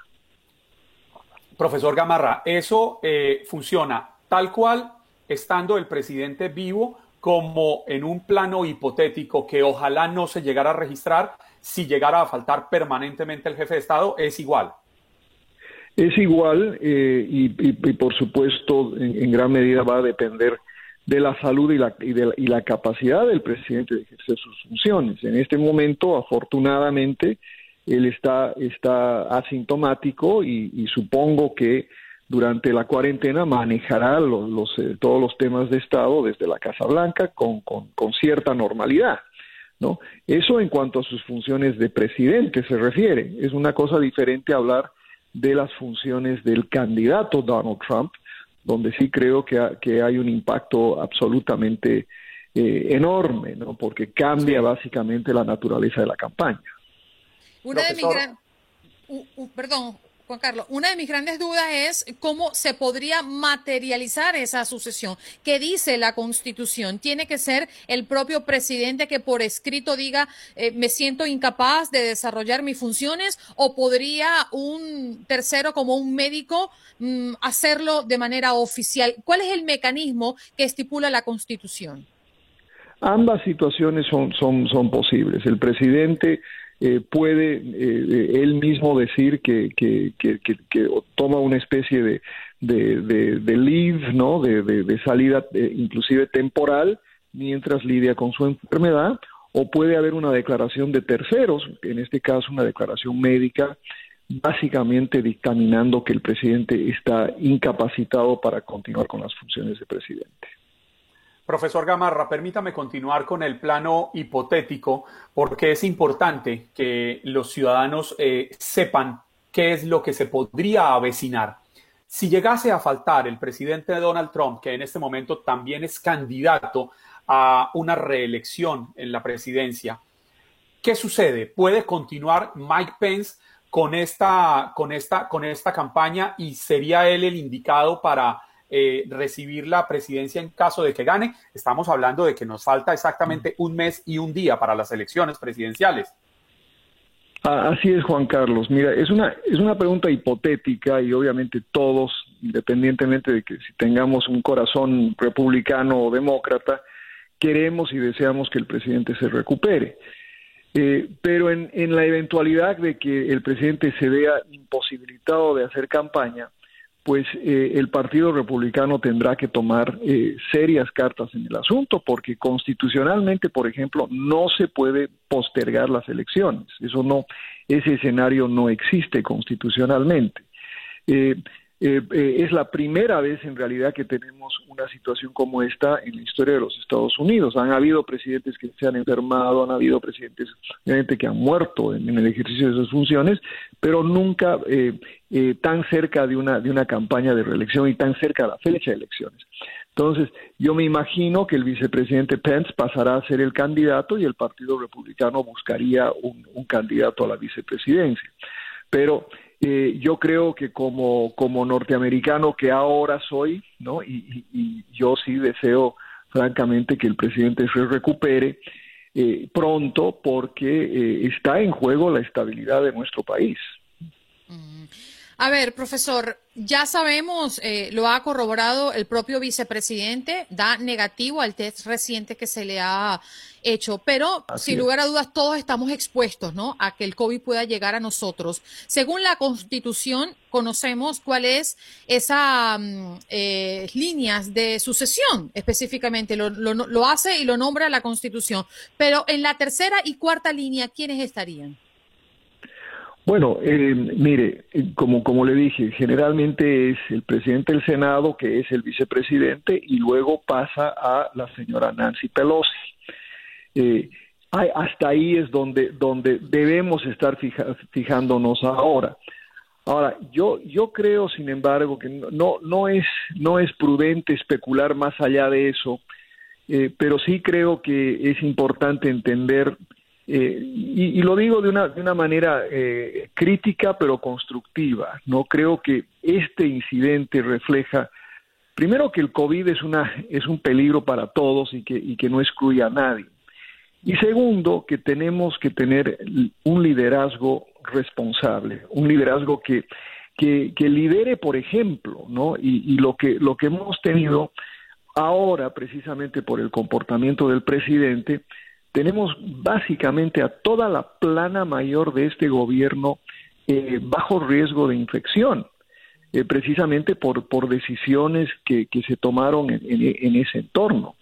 Inclusive la misma Nancy Pelosi podría haber estado en contacto, eh, bueno, ha estado en contacto con el señor Menuchen, en la, eh, eh, uno de, de los, de los miembros del gabinete, que, o sea, el, el- el- el- el personaje más importante en términos de finanzas, que ha estado en negociaciones directas con la, con la señora Pelosi, y él ha estado en contacto permanente con el presidente, con el presidente Trump. De manera que tenemos una situación donde yo diría, y lo digo de manera crítica pero constructiva, eh, no es no es posible tener tal grado de irresponsabilidad en el manejo de esta pandemia, porque hoy afecta la estabilidad de nuestro país y afecta a demócratas como a republicanos y al resto de nosotros. Fíjese la caída de la bolsa, si bien se está recuperando levemente. Fíjese la repercusión que ha tenido esto a nivel, a nivel mundial. Esto es una crisis de, proporciones mayores que podría haber sido prevenido con el simple uso de máscaras.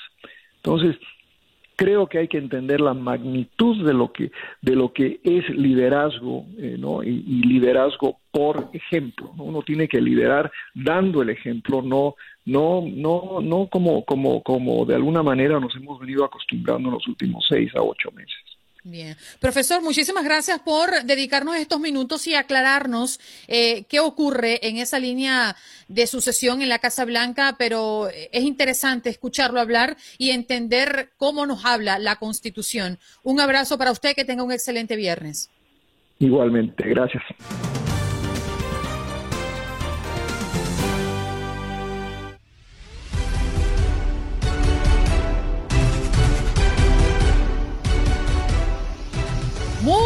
días, good morning in the morning. A Katia Mercader que está con nosotros conectados ya. Oye, viernes de gorra, que de no, no, no, no, no, no, no, no.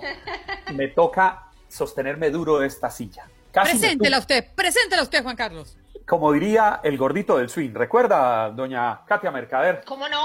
¿Cómo- Ladies and gentlemen, boys and girls, ante ustedes, la reina de- de- del deporte, la dama del fútbol azteca, ella la que sabe cómo le entra el agua al coco, cómo le entra el aire al balón, Katia Mercader. Wow, extraordinario. no tengo, no tengo los pulmones del gordito del swing. Deberíamos llamarlo. No, no tengo los pulmones de él, pero, pero qué rico tenerla, Oh, bueno. doña Katia. Bienvenida. agradece, se agradece, mi querido Juan Carlos Andreina. Chicos, muy buenos días, buen viernes, viernes de gorra. Sí, hoy no se me olvidó por ningún motivo, ya estamos listos. Oye, ¿qué te parece? Porque ya hemos repasado desde bien temprano, Katia, eh, lo que dejó el sorteo de cara a la Liga de Campeones, que por cierto, esta es la casa de la UEFA y usted podrá escuchar la transmisión de los partidos de la Champions a través de tu DN Radio. Pero, oye, eh, que, que- que- que- que- buen plato de fase de grupos ver a Messi y a Cristi.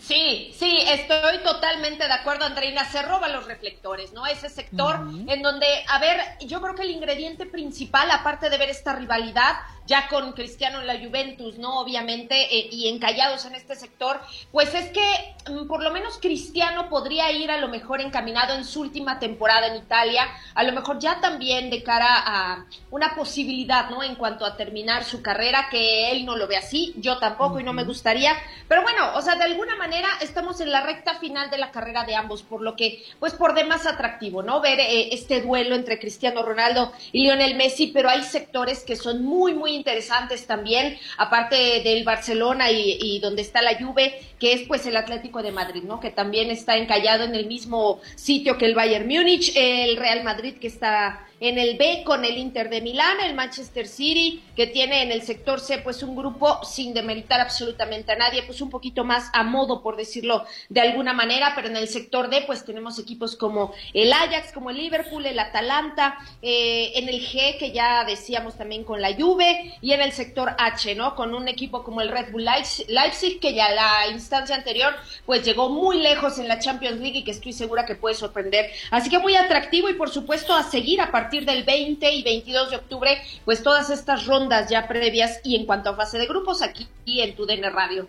Katia, eh, la postemporada continúa en el béisbol de las grandes ligas. Ayer un juego no se dio, que fue entre los Marlins y Cachorros de Chicago por un tema de, de lluvia. Pero esperábamos ese juego a ver si finalmente los Marlins eh, decidían Sí, esta sí. miniserie. Pero ¿qué más Claro. ocurrió? Claro, y que tenían ventaja, ¿no? Y lo dices Sí. bien, Andreina, llegaba Marlins con la ventaja. Bueno, vamos a tener que esperar, ¿no? Porque debió ser reprogramado también, como bien lo indicas, por un tema de lluvia en el área de Chicago. Así que, si no me equivoco, me parece que eh, este partido, pues, eh, se jugará o se disputará el próximo lunes, ya un tema de calendarización estrictamente hablando. Pero tenemos ya invitados, ¿eh? Y con series también por demás interesantes, porque los Rays se van a medir a Yankees, esta serie divisional que arranca el próximo lunes en San Diego. Recordar el camino de Tampa Bay que barrió en dos encuentros a los Blue Jays, mientras que los bombarderos del Bronx, recordamos que vencieron también en dos partidos a Cleveland y completaron una barrida. Los Braves que sellaron pasaporte también tras barrer dos por cero a los Reds y ganaron así una serie de playoffs por primera vez en casi dos décadas, señores. Así que increíble, se va a medir en Houston en la divis- divisional al ganador precisamente de esta que hablábamos entre Marlins y los Chicago Cubs. Los Atléticos de Oakland también cortaron 14 años de eh, una eh, o de fracasos, por decirlo de alguna manera, en postemporada al imponerse 6-4 sobre los White Sox de Chicago en el tercer y decisivo duelo por el comodín de la Liga Americana. Avanzan a la siguiente ronda y se estarán midiendo a los Astros de Houston. A la vez del que gane de esta serie, se enfrentará a los Yankees de Nueva York o a los Reyes ya por el boleto a la Serie Mundial. Así que se pone muy buena la, la postemporada en las grandes ligas. Y bueno, también va a estar la mm, jornada número 13, ¿no? Porque hoy comienza Liga Mexicana. También hoy arranca ya la jornada número 13 de la Liga MX, dos partidos que tendremos aquí en esta frecuencia TUDN Radio para que no se lo pierdan a partir de las 8 de la noche tiempo del Este, Puebla Santos y León Mazatlán. Hay que recordar que León parte como eh, el super líder en la tabla general y Mazatlán pues que está en el penúltimo sitio, ¿no? Buscando uno, pues refrendar el eh, tema del liderato, seguir sumando tres puntos y por supuesto afianzarse en este sitio, mientras que el cuadro de Mazatlán, que hay que recordar también que es el equipo nuevo o Benjamín en esta competición, pues lo que quiere es sumar tres puntos para salir de ese sector tan feo, pero ambos partidos los tenemos aquí en esta frecuencia, no se los pierdan. Gracias, Katia. Un abrazo para ti. Cuídate mucho y feliz fin de semana. Besos, chicos. Feliz viernes. Nos vemos el lunes. Chao, Katia. Ah, con, ese beso sí quedo tranquilo todo el fin de semana. Muy bien. Ya estamos. Bueno, Gracias, Katia. Tranquila. Vaya con Dios. Pero usted, ¿por qué la manda que vaya con Dios? ¿Por qué no le dice vaya con Juan Carlos? Porque usted primero está muy lejos, señor, y usted es muy peligroso. Yo no mando a nadie. Ah, bueno. Está bien. Katia se lo pierde. Katia se lo pierde. Gracias, Katia. Un abrazo, cariño. Te queremos. Chao, chicos. Bye.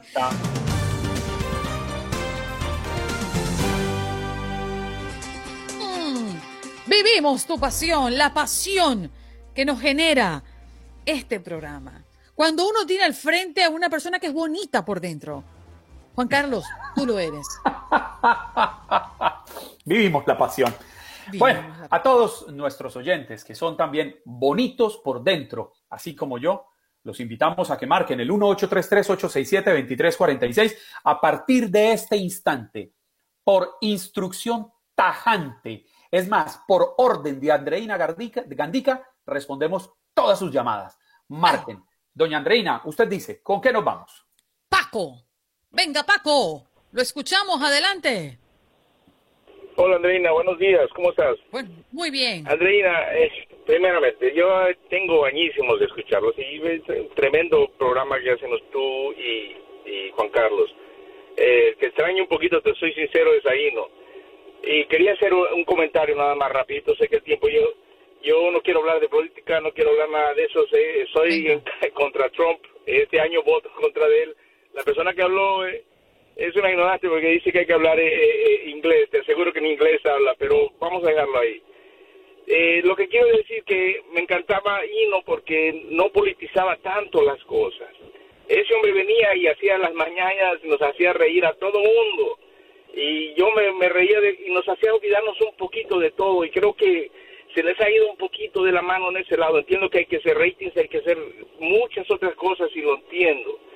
Pero me gustaría, no sé, que cambiaran un poquito tal vez ese sistema. Mira, todo el mundo estamos peleando, uno contra Trump, otro contra Trump y todo se, dice y, creo que esa es la controversia que se busca un poquito en todos estos radios, ¿no? Pero no es bueno, no creo que sea del bueno del todo. Tal vez un rato anímico de decir algo, algo con bromas, algo no tanto de política, no tanto de que si el COVID, no tanto, eso creo que se enferma más de la mente. Yo estoy de acuerdo con los hombres que hablan muy bien de, de política y se expresan tremendamente y saben mucho de política.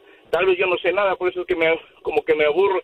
Desgraciadamente no hay que escuchar allá afuera. Este es un, un, un, un programa de radio que era bien ameno. Inos, si está por ahí, te extraño inmensamente. Los seguidores de Inos se fueron también, muchos de ellos, porque creo que eso ha caído este programa un consejo, no sé si lo puedas cambiar, no sé si puedas hacer, esto es algo Muchas gracias, Paco. Escuchamos atentamente tus críticas y tus observaciones, pero déjame decirte que los números no dicen lo que tú dices. Mm. Vámonos. Eh, Marisol, adelante, te escuchamos. Sí, buenos días. Buenos días. Buenos días y bendiciones al grupo. Gracias, Mis más lindos deseos y, y, bendiciones a ti, a Juan Carlos y al equipo. Son personas muy lindas, muy queridas y como siempre les digo, con un lenguaje pulcro y eso me fascina. Eh, cuando están hablando de, sobre lo que está sucediendo, ah, bueno, mi mensaje es, señores, por favor, no, eh, eh, como mismo dijo el oyente anterior, todas esas personas con el tono y el timbre de voz con el que hablan, solo tenemos que dejarlo hablar por un solo minutito y escucharlo. O sea, no que tenemos que dejarlo hablar, ellos hablan, vamos a decir, ellos hablan y los escuchamos por un minuto. Y solo en la manera en la que ellos se expresan, dando noticias, supuestas noticias, sabemos y nos damos cuenta qué es lo que están hablando, porque nunca van a hablar nada que se escuche que ellos están eh, dando una noticia, ellos están es entrando una ideología, metiéndola y las expresiones que usan de que mucho, de que siempre, todo es una cosa exagerada. Me fascinaría ver qué día Univisión no a Andreina, no Juan Carlos, para que se sepa, porque lo quiero demasiado a ustedes ustedes no tienen nada que ver con esto, pero los grandes de arriba, ¿qué día van a hacer un programa especial llevando eh, eh, llevando analistas políticos que sean entonces vamos ahí republicanos y que le dediquen una mañana o un buen tiempo, quizás no una mañana entera, diciendo todos los logros que el presidente ha hecho y por qué son buenos. Ahí yo voy a creer en la transparencia de Univisión pero mientras tanto, lamentablemente, arriba eh, mis, mis latinos los felicito porque sabemos perfectamente lo que se mueve y estamos informándonos. Y vayan a otros lugares a informarse, por favor. No solo se queden con Univisión. Quieren entrarnos con un, no sé cómo, con un suero todo lo que ellos quieren que escuchemos, pero me alegro mucho que mi gente linda está abriendo los ojos para que para que hagamos lo que tenemos que hacer. Nosotros somos cristianos antes que políticos. Acuérdense de eso. Esta nación de nosotros los latinos, lo que es América, estamos basados en el cristianismo, no en el satanismo. No se olviden de eso. Jesucristo es el rey, es el presidente. Gracias por dejar tu opinión y como ya ustedes ven, este es un programa totalmente democrático y abierto a sus llamadas. Vámonos con Ricardo. Buenos días, Ricardo. Aló, buenos días. Buenos días. Eh, ¿Qué tal? Este, en la boca del mentiroso la verdad se hace duda.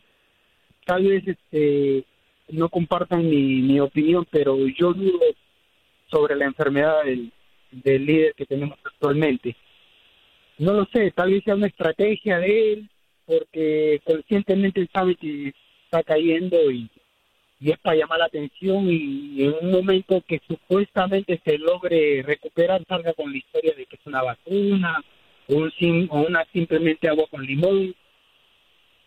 ¿Qué le puedo decir? Ya tantas cosas se ha dicho y ha hecho que ya hasta la duda esté ese era mi comentario y sigan para adelante. Gracias, Mabel. Muchas gracias. Vámonos con Rafael. Te escuchamos, Rafael. Ah, buenos días, Andreina, Juan Carlos. Andreina, Juan Carlos. Tengan fe en ustedes mismos. Lo que tú dices, Andreina, que tú dijiste, los números indican otra cosa. Eh, hay muchos saboteadores que entran de una manera u otra, queriendo engañar, pero uno sabe cuáles son sus propósitos. Y algunos muestran eso contra ustedes, contra este programa, pero ustedes seguirán hacia adelante. Así es mi deseo. Lo que está sucediendo es algo serio, Andreina, Juan Carlos, porque hay que ahora examinar no solamente al, vicepresidente, pero a todas las personas que están ahí alrededor de él. Lo que ha sucedido es algo que debe advertir alentar a toda la gente, a todo, todas las personas alrededor del mundo de la seriedad de esta pandemia que este señor ha burlado tanto, ha tratado de desmentir tanto desde que empezó. Ahí vimos cómo su vicepresidente se presentó a un hospital de personas infectadas por esta terrible COVID-19. Todo el mundo tiene mascarilla los, los doctores, enfermeros, técnicos, el único que no tiene mascarilla es él, porque tenía que seguir la directriz de su jefe. Unos días después aparece en una fábrica automotriz, entonces aparece con mascarilla. Esa, eh, el, ese es el patetismo que se ha estado viviendo. La realidad es que en esta administración, con este señor, se desmanteló un concilio de seguridad nacional. Esa es una oficina de salud global cuyo propósito era enfrentar, lidiar con una pandemia global como esta que él está padeciendo. Ya han muerto más de 200 mil seres humanos. Lo que le está sucediendo a él es algo que él debió proveer actuar con responsabilidad, desde luego, y advertirle a la gente de la peligrosidad de esta, esta enfermedad. El vicepresidente, que fue tan el ex vicepresidente, aspirante a la, presidencia, fue burlado, se burló de él tanto por usar mascarilla. Y aquí está el ejemplo. Aquí tú tienes a esta persona, el vicepresidente, su esposa, al aspirante a la vicepresidencia, deseándole a este presidente una pronta recuperación. Imaginémonos con esta agresividad que actúan algunas de estas personas, incluso algunos de los que la han llamado a ustedes, queriéndose pasar por otra cosa, que hubiera sido el vicepresidente. Imagínense un, un momento el aspirante demócrata que hubiera sufrido la enfermedad o hubiera, hubiera sufrido un decaimiento de su salud, lo que ellos estuvieran en realidad haciendo, diciendo, porque son personas bastante agresivos y fanatizados a un extremo que es espantoso escucharlo. Andreina, Juan Carlos, que tengan un buen fin de semana y hacia adelante siempre con su programa. Tengan fin de semana, Rafa. Gracias, un abrazo. Fenty también. Vámonos. Bueno, para actualizar un poco los, los datos y los números en Estados Unidos, datos de eh, este momento son 7.494.671 casos de coronavirus, fallecidos 212.660 y recuperados 4.736.621. Si nos vamos a los números en el mundo, eh, casos 34 millones de personas se han contagiado del COVID, 522.211, mientras que un millón de personas han fallecido en el mundo, un millón 28.294 y recuperado más de 25 millones y medio. Vámonos a cerrar esta ronda de, llamadas con esta última porque ya el tiempo se nos agota. Tenemos a mm, Alfredo. Adelante, Alfredo. Oh, muy buena, muy buenos días, Angelina. Este, buenos días. felicitándolo por su bello programa. Este, yo lo escucho todos los días junto a un compañero de trabajo y nos gusta mucho su programa. ¿Y de dónde nos este, llamas? ¿Dónde estás ubicado, Alfredo? Estamos aquí en Manhattan, en Down de Nueva York. Muy bien, gracias. Este, queriendo decirle que esto de la pandemia es una realidad, ya que vemos que ha hecho tanto daño y lamentando la situación de nuestro presidente, pero yo de verdad lo siento mucho, aunque no sea republicano, pero el señor eh, está dando unos ejemplos muy malos con respecto a la mascarilla y queremos que esto sea un ejemplo a, a la sociedad para que se cuiden más y, y esperamos su recuperación, no tenemos nada personal contra él, pero es un ejemplo de, de que hemos, hemos fallado en contra de la pandemia con este sistema que tiene este señor. Era cuanto, Angelina, y esperando que tenga un buen fin de semana. Muchas gracias, gracias por comunicarte, Alfredo, y saludo a tu amigo, eh, que también se conecta con nosotros desde su lugar de trabajo. Bueno, nos queda muy poco tiempo para despedir nuestro programa el día de hoy. Quiero saludar a toda la audiencia que hoy ha dedicado tiempo para llamar a nuestra línea telefónica para exponer su punto de vista. Quiero que consideren este su casa y una puerta abierta para que pueda usted comentar de manera respetuosa, por, por, por supuesto, eh, lo que tengan a bien decir. Me encanta cuando me dicen Angelina. Me siento como Jolie. Porque se le parece la chequera a la de Angelina Jolie. Sueño por un minuto. bueno, Juan Carlos, hemos tenido, como ya lo repetíamos, un programa sumamente em, acelerado, ¿no? Porque hemos tenido que atender a las últimas informaciones a raíz de que el presidente Donald Trump ha confirmado a través de su cuenta en Twitter que dio positivo al COVID-19, al igual que la primera dama. Así es, Andreina. Tuvimos con las noticias más recientes de la Casa Blanca y alrededor de la noticia del contagio del presidente a Janet Rodríguez, corresponsal de Noticias Univision en Washington. También a Alberto Domínguez Bali, el doctor que hoy nos aclaró los puntos de cómo afectaría o qué se espera eh, sobre la salud del presidente Trump después de dar positivo por COVID el profesor de la Universidad Internacional de la Florida, Eduardo Gamarra, quien nos explicó cómo se daría una sucesión presidencial en Estados Unidos en el hipotético caso de que falte temporal o definitivamente el mandatario estadounidense. En nuestro segmento Cuenta conmigo, Helen Beina, especialista de mercadeo en Code Spark, pues hablándonos de esto, ¿no? De, de, las codificaciones y los niños, cómo pueden lograrlo. Verdaderamente un tema sumamente interesante. Y lo más importante, las llamadas de todos ustedes que nos comparten sus opiniones y su cariño al 1-833-867-2346 o que nos escriben en nuestra página de Facebook Buenos Días AM. Y un poco más temprano, Jorge Cancino estuvo con nosotros, jefe de edición de inmigración de Univisión, hablándonos de las loterías de visa, las redadas en la ciudad de Santuario y nueva caravana desde Honduras. Cuídense mucho, por favor, cuídense mucho. Usen la mascarilla, mantengan el tratamiento social porque la pandemia aún no ha terminado. El próximo 5 de noviembre la cita es aquí con Andreina, 5 de octubre, perdón, el próximo lunes 5 de octubre la cita es aquí con Andreina Gandica desde las 6 de la mañana en Buenos Días América, su show matutino de TUDN Radio de la cadena Univisión. Tengan un bonito fin de semana y como les dice Andreina, cuídense mucho, la pandemia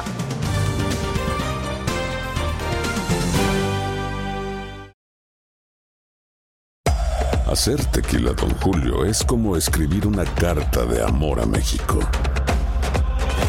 Beber tequila, don Julio, es como declarar ese amor al mundo entero. Don Julio es el tequila de lujo original, hecho con la misma pasión que recorre las raíces de nuestro país. Porque si no es por amor, ¿para qué? Consume responsablemente. Don Julio Tequila, 40% alcohol por volumen, 2020. Importado por Diageo Americas, New York, New York.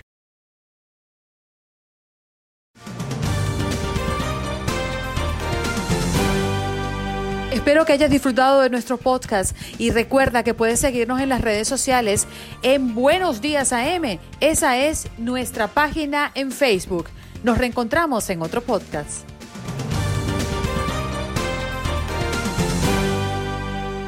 Boost Mobile tiene una gran oferta para que aproveches tu reembolso de impuestos al máximo y te mantengas conectado. Al cambiarte a Boost, recibe un 50% de descuento en tu primer mes de datos ilimitados. O, con un plan ilimitado de 40 dólares, llévate un Samsung Galaxy A15 5G por $39.99. Obtén los mejores teléfonos en las redes 5G más grandes del país. Con Boost Mobile, cambiarse es fácil. Solo visita boostmobile.com. Boost Mobile, sin miedo al éxito. Para clientes nuevos y solamente en línea, requiere AroPay. 50% de descuento en el primer mes requiere un plan de 25 dólares al mes. Aplican otras restricciones. Visita boostmobile.com para detalles. Cassandra Sánchez Navarro junto a Catherine Siachoque y Verónica Bravo en la nueva serie de comedia original de VIX, Consuelo, disponible en la app de VIX ya. This is the story of the one. As a maintenance engineer, he hears things differently. To the untrained ear, everything on his shop floor might sound fine, but he can hear gears grinding or a belt slipping. So he steps in to fix the problem at hand before it gets out of hand. And he knows Granger's got the right product he needs to get the job done, which is music to his ears. Call, clickgranger.com, or just stop by. Granger, for the ones who get it done. ¿Te preocupas por tu familia? Entonces, ¿por qué darles solo huevos ordinarios cuando pueden disfrutar de lo mejor? Eggland's Best, los únicos huevos con ese delicioso sabor fresco de granja, además de la mejor nutrición, como 6 veces más vitamina D, 10 veces más vitamina E y 25% menos de grasa saturada que los huevos regulares, además de muchos otros nutrientes importantes. Así que, dales los mejores huevos. Eggland's Best, mejor sabor, mejor nutrición, mejores huevos.